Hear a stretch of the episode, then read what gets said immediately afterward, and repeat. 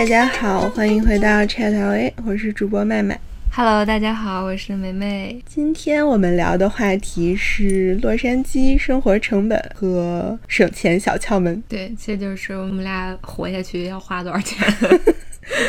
然后为了活得更好是怎么省钱的。现在，对对对，经济寒冬嘛，就是美国这边现在感觉经济市场也不是特别好。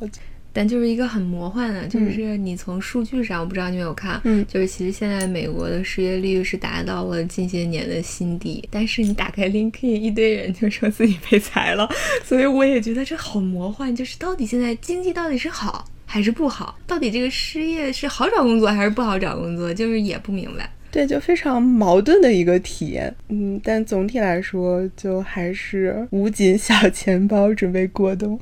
对，我也是这么觉得。那我们今天就从衣食住行这几个方面来聊一下，我们每个月花多少钱，有什么省钱小技巧。衣食住行，那我们从衣开始。嗯，梅梅，你觉得你每个月花在这个衣服、服饰上面大概多少钱？我觉得我花在衣服上的钱不能以月来论，因为有时候可能是零，就是逛街的时候，就是一些店看到了打折的时候买的，很便宜，然后平常穿的衣服都是那种非常基础版，就确实我我没有统计过多少数，但真的很少。对我还专门算了一下，今年就是可能在服饰上一共花了五百左右吧。然后平均到一个月是五十，就但它都是功能性的服饰，这里面还包括了一双一百五十刀的跑步鞋，因为我经常跑步嘛，所以这个算刚需。嗯、然后剩下的可能就是运动的衣服，反正就是都是非常基础的东西。这个对比疫情前的话，我觉得还是降级了很多。因为之前要去办公室嘛，嗯，每个月吧，可能你总是觉得说你缺一些衣服、鞋子、配饰什么，可能每个月大概就你网购随随便便也就两三百都出去，从两三百到五十还是降级了。我今年你说到鞋子，嗯，就是因为你要去办公室，你肯定不能穿着运动鞋去嘛，对对吧？对。然后我今年发现其实一个特别好的就是。因为我之前都是在美国这边买鞋子，然后你买的便宜的吧，你就会不舒服，因为它皮子会很硬，就会很硌脚。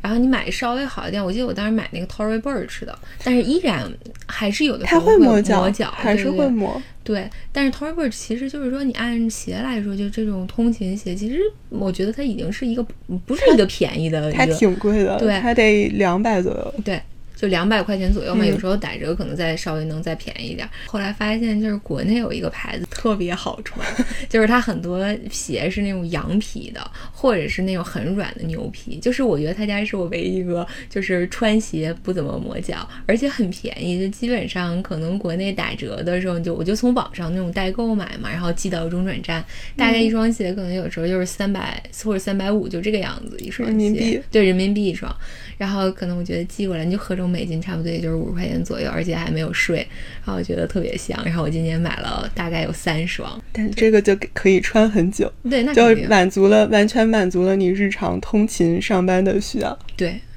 淘宝还是很香，对，淘宝是真的很香。然后我今年最喜欢的就是买衣服的地方，其实是 Costco。嗯，Costco 是有的时候会发现特别好、特别合适的衣服。对，今年我觉得我买的最成功的两件商品，一个是 Costco 九块九毛九两件老头衫，就是它那种特别吸汗透气的嘛。我本来是给小 H 买的，但是他不喜欢那个面料，我就拿来当运动的衣服穿了，就特别好，因为你老是要洗嘛，然后就非常的今早耐穿。然后还有一个就是前段时间我朋友邀请我去登山露营。就是因为那个海拔很高嘛，他让我买一件就是 raincoat，就是防雨的衣服，然后一件就是 fleece jacket，就是那种翻毛毛茸茸的，因为晚上会很冷。然后我在 Amazon 上搜了一下，这一件大概要五六十。然后我说我这个可能就是就去那么一回，不值得花那么多钱。但是我那天就去逛 Costco 嘛。然后找到了一件就是童装，它是两穿的，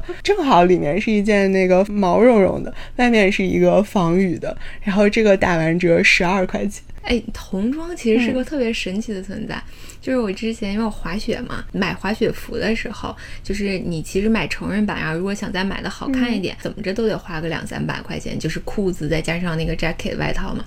然后后来之后我就发现了有那个儿童版的，然后而且特别好的是儿童版它会有那个背带儿的，就是你这样的话，有时候你有时摔了或者坐在雪上，那个雪也不会进到你的就是腰或者裤子里面。然后我记得我当时买了一件儿童版的那个滑雪裤，好像是花了二十八，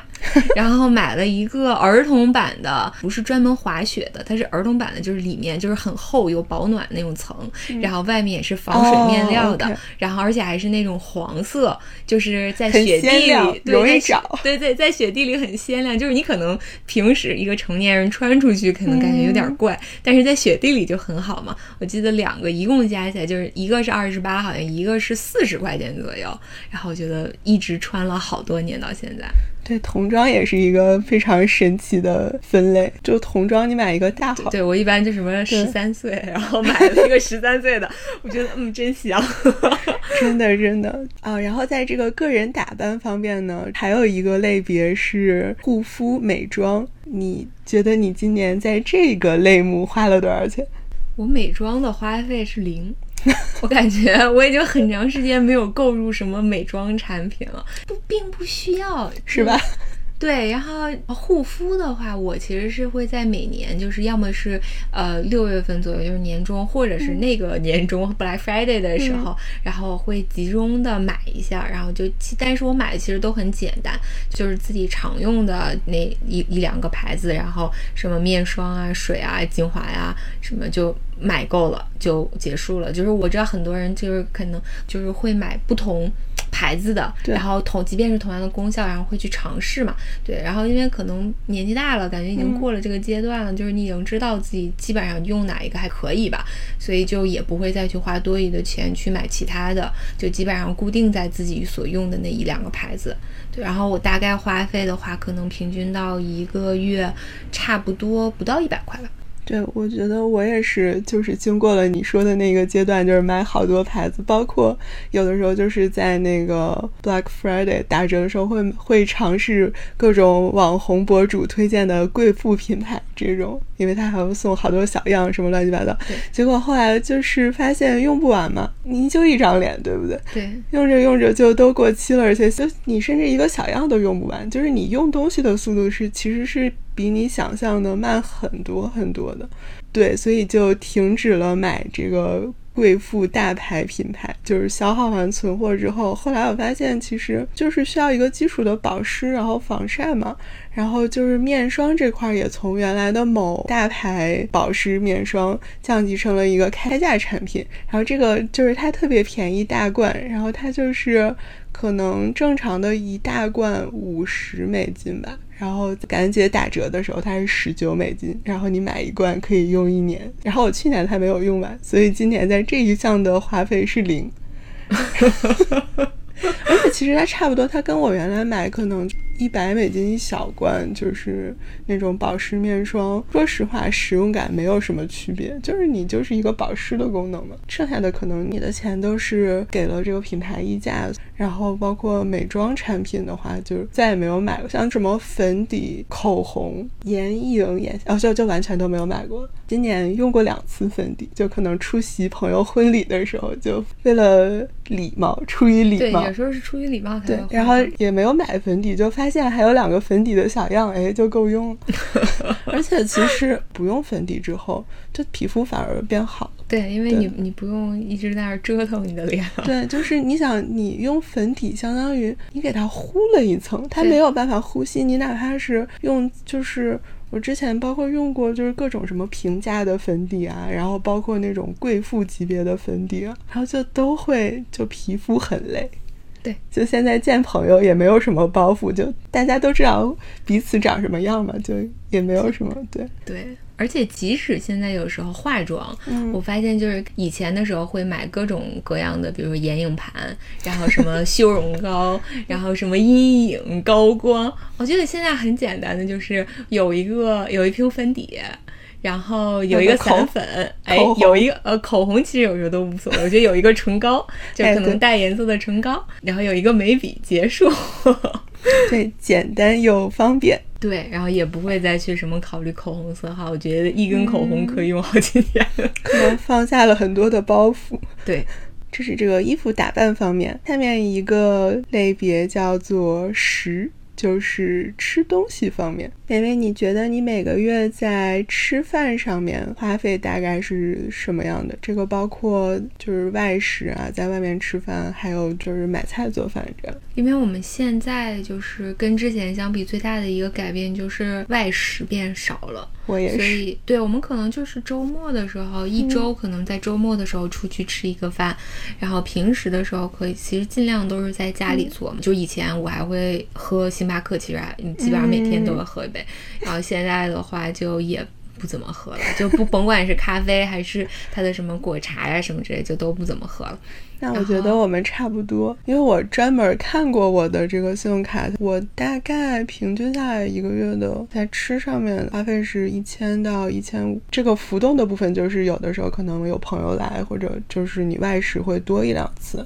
对，大概基础的水平就是这样。比如说你每周买菜做饭可能一百一百多一。对，因为你还有有时候买一些水果，或者有时候真的看到一些很，有的时候是好吃，或者有些一些奇怪的东西，你会忍不住想买过来，哎，这是什么？吃一下，尝一然后就踩雷。对 对对，就这个我觉得其实有的时候是生活的一个小乐趣，也可以。嗯。对，但是反正其实就是说，你正常吃饭花不了多少钱。对，基本上我跟你差不多，就是一千到一千五，就是、嗯就是上下浮动的这个范围。对，因为外食的话，尤其是在疫情之后，就什么东西都是涨价。你觉得就是出去吃涨了有多少？我觉得涨了能有百分之四十到五十，就最简单的一个例子吧。上个星期的时候，我们去 UCLA 那边，因为以前上学的时候在那边吃，有一个三明治店叫 Faisal。就是一个就是那种大的三明治面包，然后里面会加，就是加的东西非常多，然后加卷完之后就特别像，就像那个国内的那种大卷饼似的，哦就是非常粗，非常丰盛对，跟你的小腿差不多粗那种感觉，就是里面有什么鸡柳呀、薯条呀、培根呀、什么蛋呀，对。然后我记得以前的时候，大概可能五五年前的时候，我觉得那时候价格可能是在十二三块钱左右吧。然后现在我们这次去的话是十八块钱一个，哇那它涨了百分之五十。对，呃，真的让我就觉得我确实贵了很多。是，比如说我跟小 H 两个人出去吃一顿饭，算比较简单的那种轻食简餐，就比如说你一个 salad bowl 或者什么样，那都要人均我觉得要二十左右。而且你有没有发现，就是亚洲，就是一些嗯中餐、韩餐，嗯其实价格涨幅更加的大。对，那个就属于要吃的，就是比这个简餐再高一档，就是你正经点个菜啊，或者吃个大餐什么，那个大概我觉得人均至少要四五十了。对对我们就是经常去的一家韩餐店，就疫情中间我们也去过一两次，但是那时候还没有特别，就是它可能这个价格是一点点涨上来的。对，它今天涨一块，明天涨一块，涨着涨着就发现涨出了百分之五十。对，然后我们就发现了有一个，它之前以前有一个就是那种韩国，你知道韩国有很多那种锅，哎是那个骨头锅吗？呃，不是那家，哦是另外的一家店。我们这次去点了一个叫 bulgogi stew，就是里面牛肉呀，有一些蘑菇呀，然后炖那些汤。然后我记得疫情前的时候，他们家的锅就是大概都是，比如说三十到三十五这个样子。然后我们这次去点的时候，已经涨到了五十五块钱。这个涨幅真是惊人啊！对对对，就已经是五十五块钱了。其实现在很多这种情况，你就像连那个 Panda Express，嗯，我发现它熊猫快餐，对，熊猫快餐就是它现在连装餐的那个盘子，你知道吗？它不是一般是饭盒一样吗？一次性饭盒那种，就是是有一个地方是装主食，然后两个地方给你加放的是菜嘛。我最近有一次来买外卖来吃的时候，就发现他摆的那个盒子，就是你知道那个盒子的深度。变浅了，他应该是重新定做了一批饭盒，就是他把那个深度变浅了，然后装菜的那两个区域变小了。哦，对，然后就是你整个看上去感觉好像，嗯，还和以前是 similar，但是实际上就是会有些许的改变。哦，就是商家也有一些这个减少成本的小技巧。嗯因为它毕竟只是一个快餐，如果你涨幅很大，可能大家会去选择吃别的一些快餐，因为反正都不健康，都不怎么好吃。对对，然后但是他这个做的这个个改变我觉得很巧妙，很有意思。加价不加量，对。然后这个现在是就是量在这个量和给你的这个品种上做些许改变。对，但是有的时候你确实是可能确实不想做饭，就出去吃了。然后我发现了一些就是外食小技巧。嗯，现在我发现就是酷胖特别香。我现在特别喜欢看邮箱，就是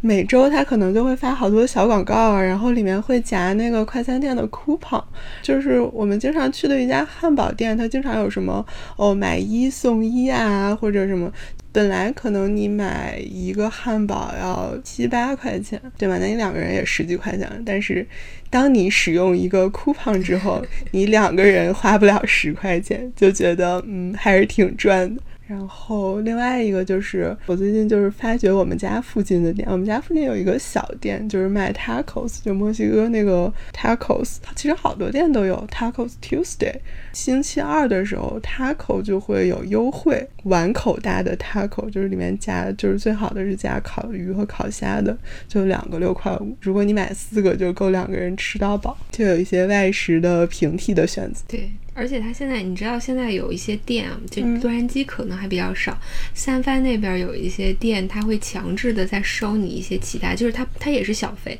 但是他是给厨师的小费啊，就是分开了吗？对，他会跟你说结账的时候，他在打给你的小票上面就已经标出来了。他就是默认的，除非你把他叫过来跟他说我不想给这一项，然后他才会给你去掉。但是很多人你知道吗？就是你为了面子，你不好意思，对你不好意思说你你把人家叫过来跟他讲我我不要给这一项，嗯，对吧？在滑雪大概是多少？百分之几？大概是百分之十百分之十五吧，差不多这样子。那就一共要给到百分之二十到百分之三十。对，就真的很恐怖，因为我这个有点夸张。对你，而且很奇怪，就是我在你这儿吃东西，你这个东西难道不应该做熟了之后给我端上来吗？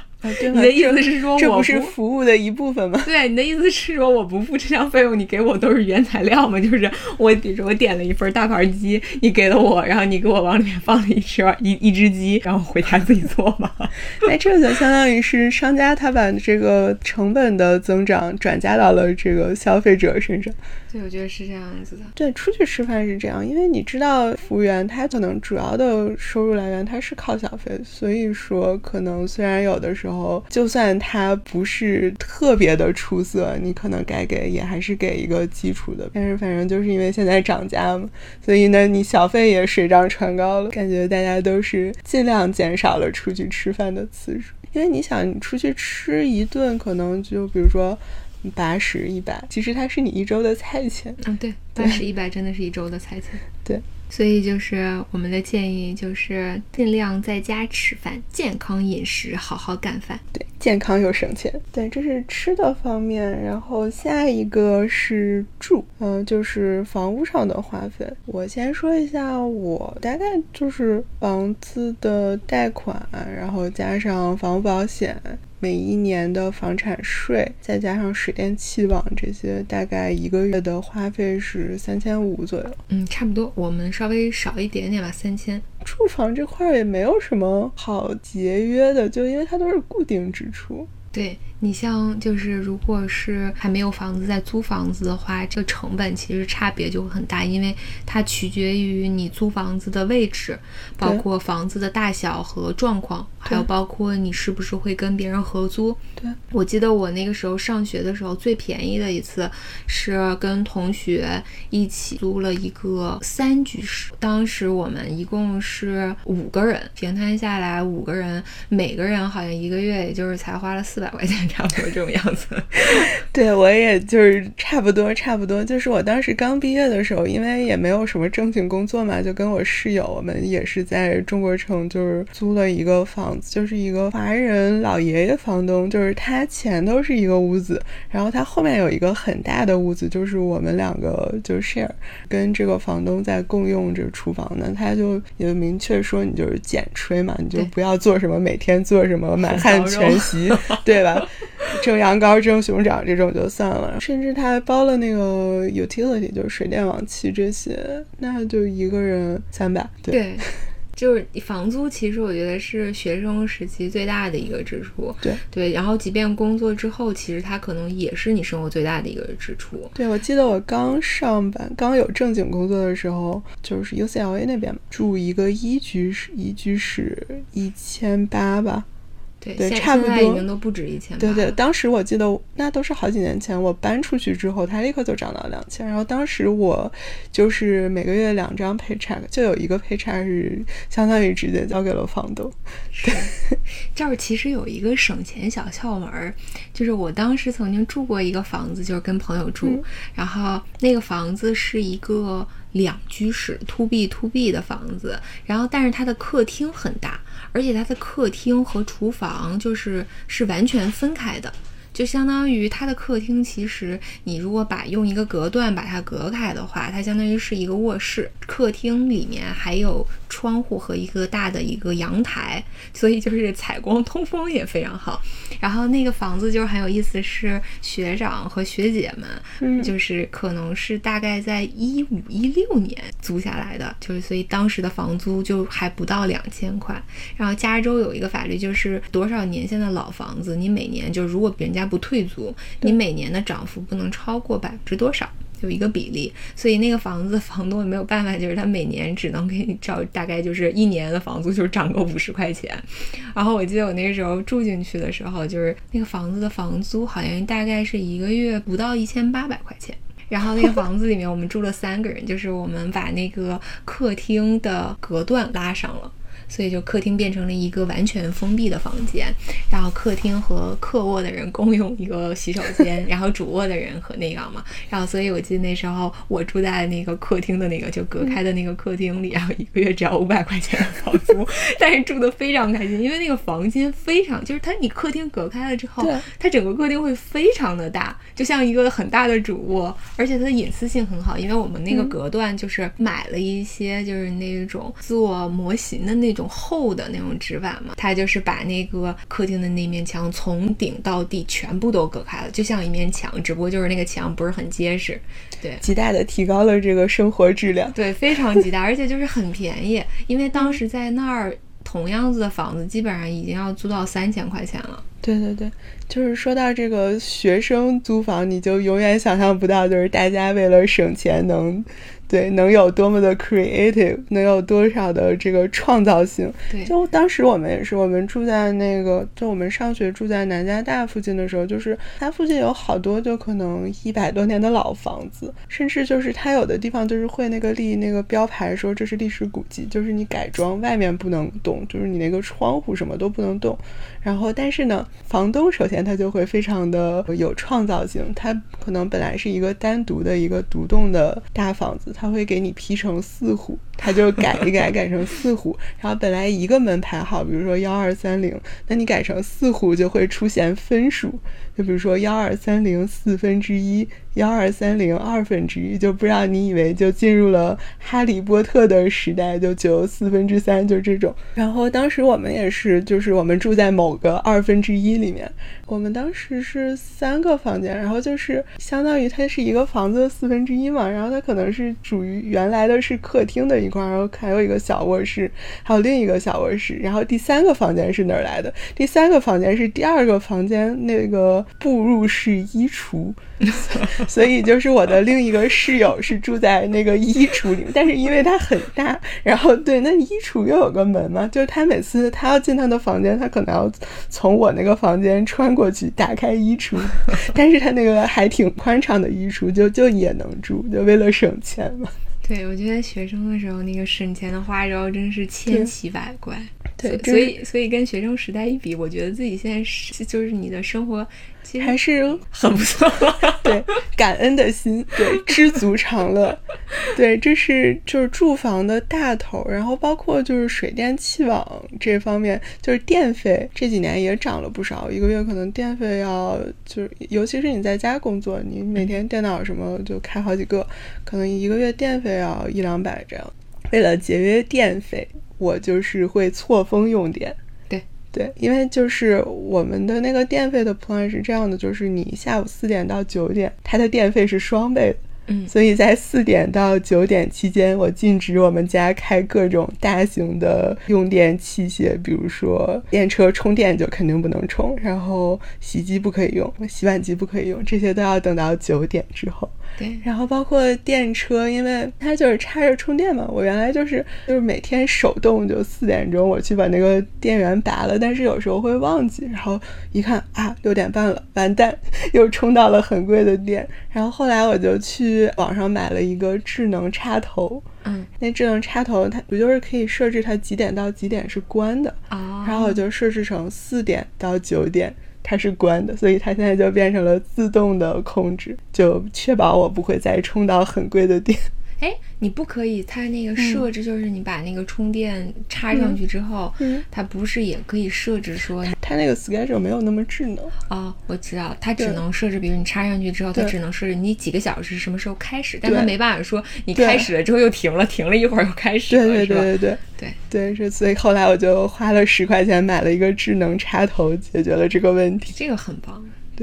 对，但是你是其实你更好，你不用交电费。我们其实也交，但是一般情况下就是一年他才会就是给我们一次账单，就是因为我们那个家房顶上装了一个太阳能板，嗯所以就是它是这个样子，就是白天因为加州阳光很足嘛，然后全年光照时间也很长，所以它是在白天，就是如果你家里的用电量小于你太阳能板收集的电量的时候，它这个电量是返回会输入回供电公司，就相当于是对，但是它卖的价格会比较低一些，嗯然后就是相当于你卖给他，然后你不就在他那有 credits 嘛？对。然后等到你用电的时候，比如说晚上傍晚的时候，因为我们没有买电池，就是如果你自己家有电池的话，这个你白天收集的电是可以存到你电池里，但是我们是没有电池这一项的，所以我们晚上相当于就像正常的用供电公司供的电，然后它就会在这两者之间，就是因为多退少补，对多退少补，然后它一年的时候，它会给你发一个总账单。但一般来说都是约等于没有。嗯，对你一个月可能也就是十块钱这个样嗯，子。对，那你看正常要一两百，所以还是省了很多钱，而且又很环保。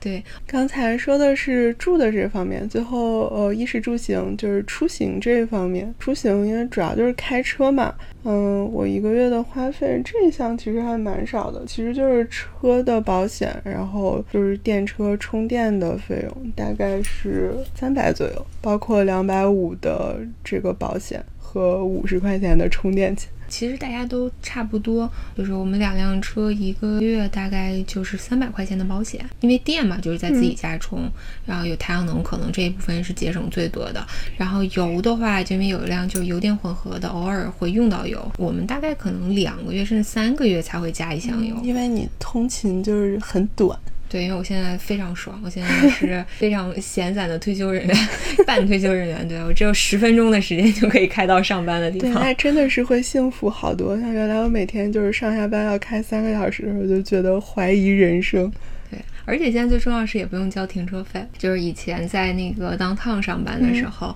就是公司是不给你包停车费的，你知道吗？啊，对，我知道，因为我们公司也是。对，但是问题是 downtown 的停车费实在是太贵了，一天二十五刀是要自己掏的。一天二十五刀，那对那你要是每天去公司，那就完蛋了。你一个月二十天，就算二十天，你一个月要交五百刀。对，然后但是他公司后来就是在疫情期间，大家不是在家嘛，然后都不想回去。后来就是为了鼓励大家回去，然后他就是说，呃，每人给你一千块钱，就是你花掉了这个 parking 的钱，你可以再去，相当于你可以向公司 reimbursement，就公司再给你你报销。对公司给你报销，但你这个 limitation，比如说只有八百或者一千，这个就看哪个公司大家规定吧。对对对，你别说，就是市中心停车，就是我觉得我们公司在就是比较偏的，就比较村儿的地方，然后我们也是要付停车费，然后他那个停车费一个车位一个月要一百多。对，公司会给你付一部分，然后你自己再不付一部分。不不不，公司说不，你就付一百多。哦因为这个停车位是交给这个大楼的，对公司说我不管你，但是就为了省钱呢，就同事干一个什么事儿，就是你停在公司那个楼里，是你一个单独的独立的车位是一百刀，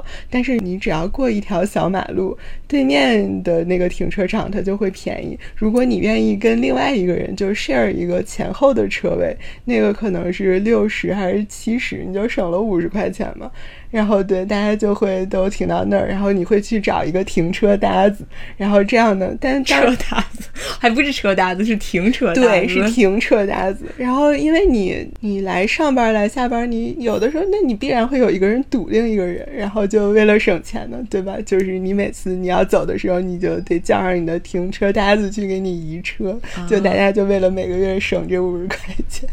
这挺有意思的。小陈以前还有一个公司很逗，他那个公司因为停车位非常紧张，然后他那个公司很有意思，就是说你停车免费，对吧？但是你如果不停车，我每个月还给你一百块钱。对，然后小陈当时就在想各种办法，说能不能跟同事卡铺，然后一百块钱两个人平分，然后就是尝试了两个月之后放弃了，因为觉得不值得，太太麻烦太累了，你知道吗？因为有时候你跟同事卡铺，你早上比如起晚了，或者同事起晚了，大家还得相互等嘛。对，然后对，尝试了两个月之后，然后就又乖乖开车上班了。对，大家都为了省这五十块钱都挺拼。所以还是在家上班香了，再也不用停车。对对，是这样的。嗯，那我们说了这么多省钱和消费降级的事儿，你觉得你有什么花费是不会降级的吗？嗯，我可能花费不会降级的地方是旅游吧。其实不单是旅游，就是出去玩一些事情上，我觉得这个是我就是没有花费降级，而且反而是。嗯，愿意花更多钱，对我愿意就是在自己经济情况允许的情况下，我可能更乐意去花更多的钱，对去做的一件事情。对，完全同意。其实有的时候就是你花钱获得的快乐，你可能买一个包或者买一个什么奢侈品这样子，仅代表我个人，你可能买到了开心，可能哦一天，然后它就会放在那儿。你也用不着，就是你买一个物品，我觉得它给你的快乐是一个瞬时。然后，但是就是比如说旅游啊，出去玩啊，你买的是一个怎么说呢？一个体验，然后这个可能是会跟着你更久。嗯，我完全同意。就是我觉得一个物质可能带给你，就尤其像我觉得包这种东西，其实很多女生，就包括我们两个，我觉得大家其实都是对，都都都或多或少曾经投入过非常多。但是其实你会发现，就是你那个快乐确实是暂时的，而且或者说你那个快乐是在自己背出去，然后别人说啊你这个包真漂亮，或者哎呀怎么怎么样的时候，会获得一种短暂的。对，我不愿意说它是虚荣感，但是我会说它是一种短暂的快乐。但是不排除有一些人，他真的就是喜欢这些东西，那个是另当别论啊。对，但是像我觉得像旅行，或者是出去玩，或者你去尝试一些新鲜的事物，或者一些体育运动，我觉得这些东西其实它会带给你一些更长远的身心上的影响。对，就是快乐的玩耍了一周，你可能很久之后你还会记得。对，你会有很多的记忆，然后还有包括这个记忆不单单是你自己，就是我对于我来说，它不单单可能是我去过这个地方，或者我看到很美的景色，可能更多的还有就是和我一起出行的那个人。我觉得这个是，甚至很多年之后你回想起来，我觉得这都是一些很珍贵的回忆。没错，完全同意。对我也是在旅游这方面，就是就原来可能还会说啊，出去玩嘛省钱，然后现在就觉得说在能力允许之内，就找一些比较好的。像我妈妈这次来看我，然后我就订了一个七天的豪华的墨西哥游轮，然后就还没有去玩，就已经非常非常期待了，就感觉大家都很开心。对呀，然后另一个我没有降级的是健身。健身房这块就是还是一个中高端的健身房的会员吧，就一个月大概人均是一百五左右，就是最平价的健身房可能是十块钱一个月，然后十五块钱两个人，对对对对，那它也是该有的都有。对，然后可能在常见的连锁的，可能我估计现在是三四十、四五十这样。然后就是这个一百五，确实是还是一笔花费，但是我觉得是非常值得的，因为怎么说呢，健康最重要嘛。而且我每周可能会去五到六天，所以我觉得我的利用率还是很高的。对，你的利用率是真的非常高，这个我可以证明。不是这个健身房，就是它贵，确实是有一定性价比在里面。就是这个健身房里是有自己的游泳池、打球的一些场馆，比如说壁球啊，然后也可以打。篮球啊，kickball 啊，对，然后就是打球的地方，然后还有就是它的器械其实非常多，非常全。然后我觉得，另外对我来说，它有很多的课。对我也是觉得很喜欢它的团课。对，它就是一些团课，然后就是什么 yoga 呀，或者什么动感单车呀，什么跳舞啊，什么 zumba 呀，就这种，对，然后都是免费的，除非你就是再去上，比如说像一些私教课，对，或者像什么普拉提这种比较高阶的，然后他可能会单独再额外收一些。但我觉得他那个团体课就已经都很好了，然后老师也都很好，大家氛围都非常的好。对，对我非常喜欢去游泳，就是因为有的时候你还会能看到。非常帅的 身材非常好的游泳健将，倒三角小哥哥。对，除了小哥哥，还有小姐姐。啊，对对对对，我他们游泳队是在那边训练。对，游泳队是在那边训练。我觉得体育好，就是或者是身体好，其实真的会增加人的个人魅力，不论男女。对，就是有的时候你会看到那种非常有活力、非常运动的女生，其实你也会觉得，就是是由衷的是一种欣赏的眼光在。对对对，就是整个人的精气神儿都特别好。对，就是整个，我觉得那个健身房就是它设施也好，课也好，然后就氛围，就你每天去就是感受一个积极向上的氛围，而且我感觉我一个月去二十天就只去洗澡也很值啊。对它这个健身房有一个搞笑的是，它有一个温泉的池子，其实也不是温泉池，就是个热水池，就像一个泡澡池似的。然后，而且它里面还有一个蒸桑拿的一个小的一点的一个蒸房。它有干蒸和湿蒸啊，对，它有两个分开的，然后反正就还挺有意思，就是你会看到，就是有一些阿姨，对，然后裹着一个浴巾躺在那个，对对对对，躺在那个池子旁边，然后悠闲的躺在那儿看个杂志啊，看个 iPad 呀，就感觉嗯，这个生活也不错。对对对，是这样。嗯，今天跟大家就是谈了很多在洛杉矶的，就是衣食住行，就是主要是以我和麦麦为范本吧。其实，在洛杉矶，因为洛杉矶非常大嘛，而且就是这个取决于你的，就是你自己居住的位置呀，包括你的消费习惯和生活习惯。就是我们两个其实只是两个个例，就是分享给大家两个，对大家就听个乐就行。对对，只不过就是我们两个只是给大家分享一些，就是像普通人，像我们两个这。种普通人，我们两个的日常消费大概是一个什么样子？然后也可能给有一些大家想要攥紧钱包过冬的，对，就是给大家一些小 tips，然后一些灵感。对，就是希望大家一起快乐花钱，快乐省钱。今天这期就是这样，感谢您的收听，感谢大家，拜拜，拜拜。